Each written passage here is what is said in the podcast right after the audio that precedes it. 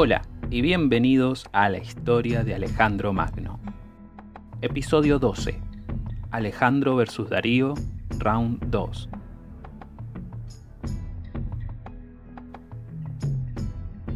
En el 331 a.C., Alejandro dejó Tiro y esta vez estaba finalmente confiado de ir al este, con toda la costa mediterránea en su poder.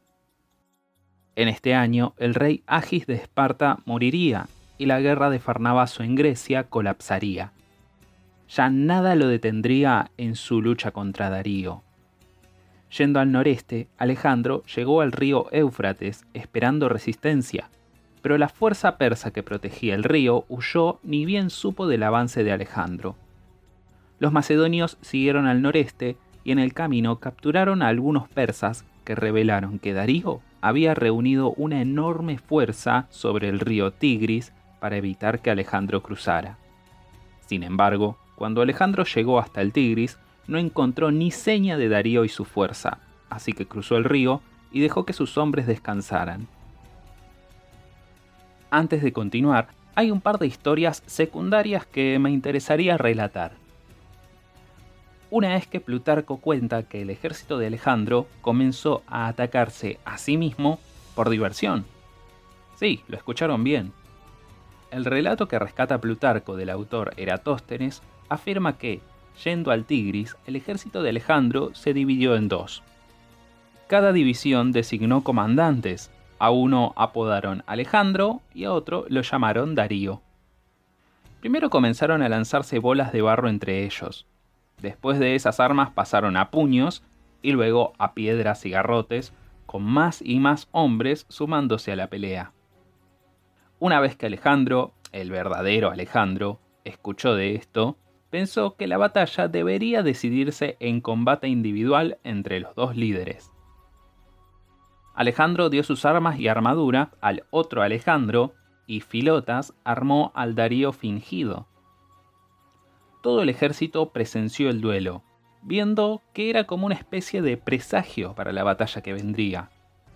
El falso Alejandro triunfó, y le otorgaron el control de 12 aldeas y el derecho de usar vestidos persas. Lo curioso es que esto muestra que Alejandro usaba el tema de los vestidos persas como una recompensa a esta altura de la campaña, una señal de lo que vendría pero este punto tampoco es tan importante, ya que no sabemos si el relato es ficticio, y al mismo Plutarco pone en duda su veracidad. La otra anécdota cuenta que, alzando su campamento después de cruzar el Tigris, hubo un eclipse lunar casi total. Ante esto, Alejandro hizo lo más prudente y ofreció un sacrificio a los dioses. Aristandro dijo que el rey macedonio tendría éxito, y curiosamente su lógica era que así como la luna caería, también Darío caería. Además, dijo que la batalla se pelearía ese mismo mes, supongo que algo relacionado con el ciclo lunar. Una vez más, Alejandro se puso en marcha a lo largo del Tigris. Cuatro días después de cruzarlo, sus exploradores reportaron que habían avistado a la caballería persa en terrenos cercanos, pero no sabían exactamente cuántos eran. Algunos exploradores más llegaron y avisaron que era una fuerza de unos mil soldados, así que Alejandro los atacó con un pequeño contingente y con el resto del ejército siguiéndolo detrás. Así como sucedió en el Éufrates, cuando los persas vieron a Alejandro, huyeron por sus vidas. La mayoría escapó, pero los pocos que quedaron detrás fueron capturados y revelaron que Darío no estaba muy lejos y tenía una poderosa fuerza en sus manos. El ejército de Alejandro ya tenía unos 47.000 hombres, 40.000 de infantería y una caballería de 7.000. Darío había reunido tropas de lo largo y ancho de su imperio, y las fuentes antiguas hablan de un ejército de un millón de hombres. ¿Realmente el ejército de Darío tenía un millón de soldados? En resumen, no. Estimaciones modernas dicen que Darío tenía como mínimo 50.000 en su comando, pero las estimaciones también llegan a hablar de más de 100.000. Si aceptamos este estimado, podríamos imaginarnos que la proporción sería de 50.000 de infantería, 40.000 de caballería, unos 1.000 o 2.000 arqueros y a no olvidarse que habría unos 15 elefantes de guerra. El ejército de Darío se había posicionado en las llanuras a unos 75 kilómetros de Arruela, en Gaugamela. Un dato de color. Este último nombre se traduce como Casa del Camello, y esto es porque existe el cuento de que alguna vez un rey del pasado escapó del enemigo a lomos de un camello, y designó que la recaudación de aldeas cercanas sea destinada al mantenimiento de ese mismo camello. Como decía, ya en la planicie, Darío decidió que debía evitar la debacle de Isos, enviando a sus tropas a allanar y aplastar todo relieve del terreno. Todo se estaba preparando perfectamente, no quedaría ni un detalle librado a la suerte. Una vez que Alejandro se enteró de la ubicación de Darío, se mantuvo en su posición por cuatro días, a unos 11 kilómetros del rey persa, para que sus hombres descansaran. Luego de esto, Alejandro decidió dejar a la mayoría de los animales y a los incapacitados detrás y partió durante la noche, justo a tiempo para enfrentarse a los persas al amanecer. Pronto llegaron a Darío reportes de que Alejandro estaba en movimiento y ordenó a sus hombres prepararse. Era octubre del 331 a.C. y la batalla era inminente. Mientras Alejandro se acercaba, no podía visualizar a Darío, ya que había un sector de terreno elevado entre las dos fuerzas. Al llegar a la cima de este terreno elevado, Alejandro detuvo el avance y convocó a sus oficiales. Necesitaban un plan, atacar o esperar. Parmenión recomendó esperar al menos como para hacer un reconocimiento sobre el terreno. Hasta donde sabían podía haber trampas escondidas o trincheras o incluso estacas ocultas en el suelo, y también podrían saber más sobre el enemigo. En este caso, Alejandro tomó el consejo. Exploró los alrededores y volvió a reunir a sus oficiales. Anunció que no necesitaban palabras de aliento, ya que sus batallas previas eran inspiración suficiente y solo pedía que todo hombre diera lo mejor de sí y fueran disciplinados, ya que si una sola persona abandonaba su deber, todo se vendría abajo. Una vez que descansaron y comieron, Parmenión recomendó hacer una incursión nocturna, lo cual tenía mucho sentido. Es difícil explicar lo crucial que sería esta batalla. Los números siempre son una ventaja, y Alejandro enfrentaba una enorme superioridad numérica. Si quería ganar, tenía que aprovechar cada posible resquicio que dejaran los persas. Luchando de noche, sus hombres no verían cuán superados en número estaban, y quizás estarían más confiados, y hay que sumar, obviamente, el elemento sorpresa. Pero a esta propuesta Alejandro respondió, no me degradaré intentando robar la victoria como un ladrón. Perenarriano, libro 3, capítulo 10. Puede que parezca loco, pero también tiene sentido si pensamos que Alejandro no quería derrotar a Darío, quería destruirlo. Darío había deducido que perdió en Isos debido a la locación de la batalla, y por lo tanto quería pelear de nuevo. Por ello, Alejandro quería derrotar a Darío en condiciones que fueran favorables para Darío mismo. Así le haría entender que no tenía ninguna chance de ganar contra los macedonios. Así, Alejandro ganaría no solo la batalla, sino la guerra. Arriano, que recordemos también era un general, explica que las batallas nocturnas son impredecibles y pueden torcerse fácilmente. No se puede olvidar que si perdían, aunque fuera por muy poco, entonces serían un ejército magullado en territorio desconocido y hostil. Tanto los locales como los prisioneros que llevaban los atacarían. Era más seguro luchar de día. Y también pensemos algo más. Alejandro tenía un ego enorme y una fe incuestionable en sí mismo. A la mañana siguiente de decidir, Alejandro inusualmente no se despertó temprano como siempre.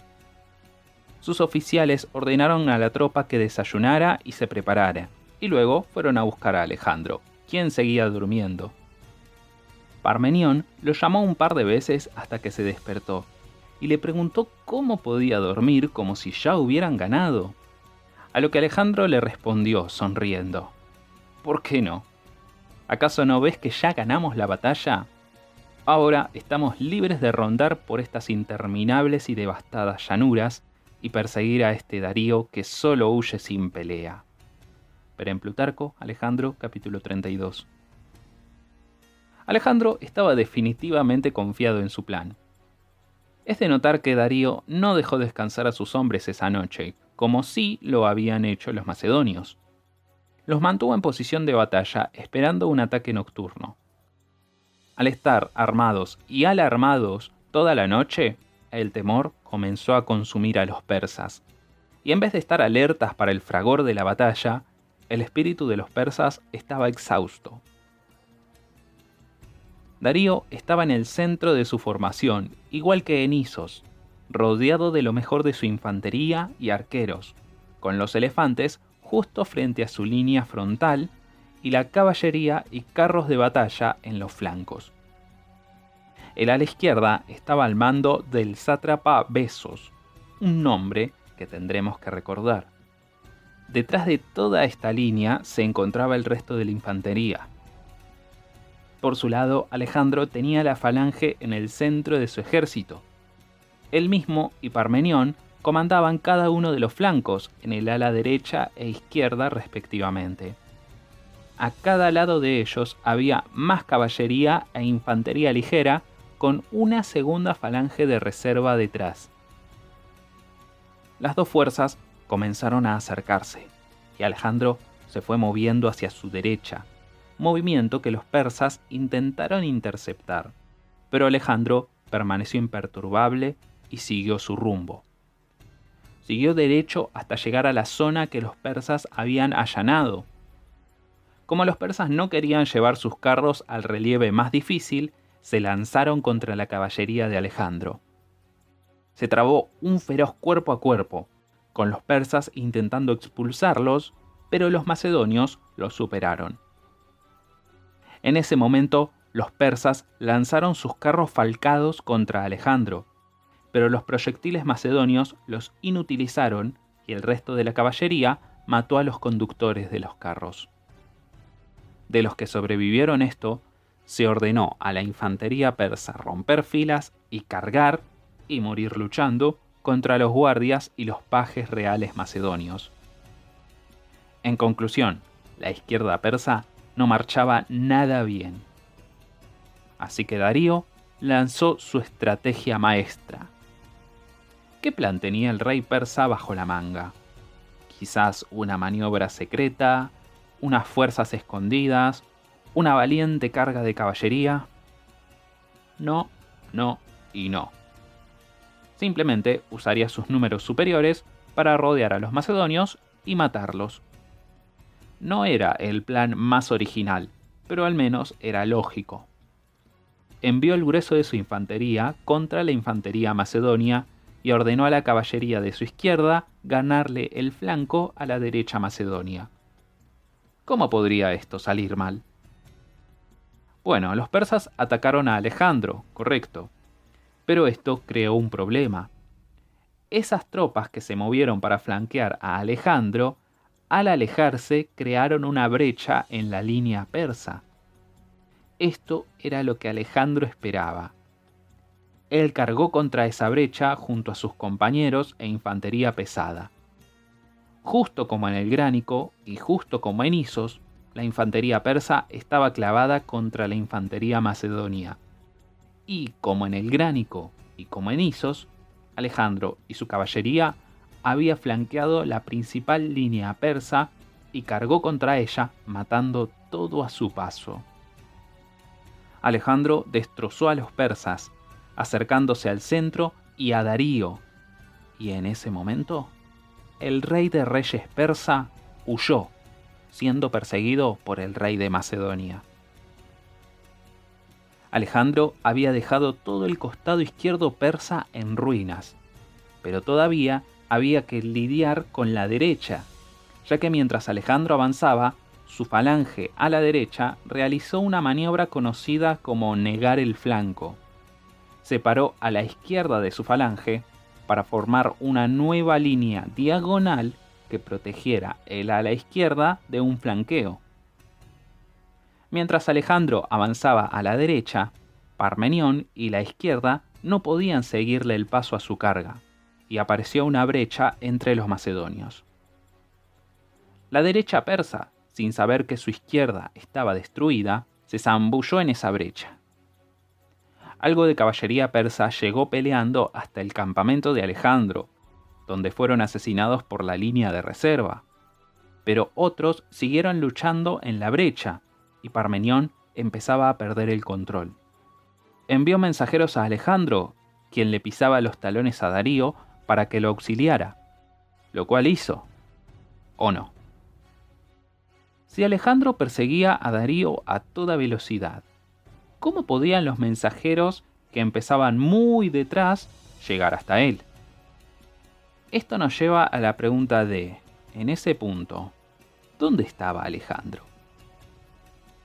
Se discute que quizás volvió a emparchar la situación de la derecha macedonia, pero es más probable que Alejandro a esta altura estuviera destruyendo el ala derecha persa. Como fuera, al volver se enfrentó con la caballería persa luchando del lado de Parmenión y en palabras de Arriano. La lucha que siguió fue la más feroz de toda la batalla. Uno después de otro, los escuadrones persas volteaban y cargaban. Pecho contra pecho, se lanzaban contra el enemigo. Las tácticas convencionales de caballería, el maniobrar, lanzar jabalinas, todas fueron dejadas de lado. Era cada hombre por su cuenta, luchando por liberarse como si su vida dependiera de ello prestos a dar y recibir golpes desesperados y sin cuartel, cada hombre luchando solo por la supervivencia, sin pensar en la victoria o la derrota. Berenariano, libro 3, capítulo 15. Dramático. Una vez más, Alejandro emergió victorioso y fue en busca de Parmenión y su ala que había logrado resistir la derecha persa. Para este entonces, todo el ejército persa estaba en retirada, y Alejandro inició o reinició la persecución por Darío. Marchó hasta cruzar el río Lico y descansó a sus hombres y caballos, mientras Parmenión aseguraba el campamento persa y sus riquezas, entre las que se hallaba un buen número de elefantes.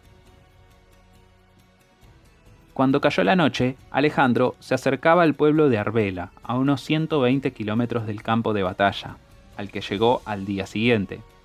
Pero allí no había ni señal de Darío. Sin embargo, allí capturaron el tesoro de Darío, así como su carruaje, su escudo y su arco, por segunda vez.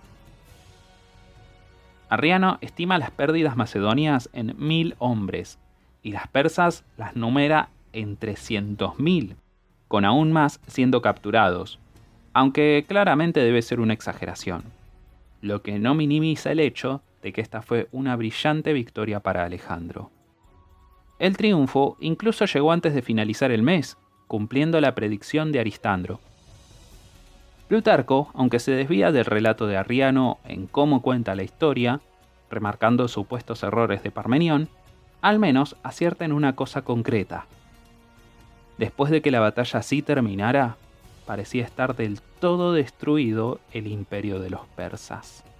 Pero en Plutarco, Alejandro, capítulo 34.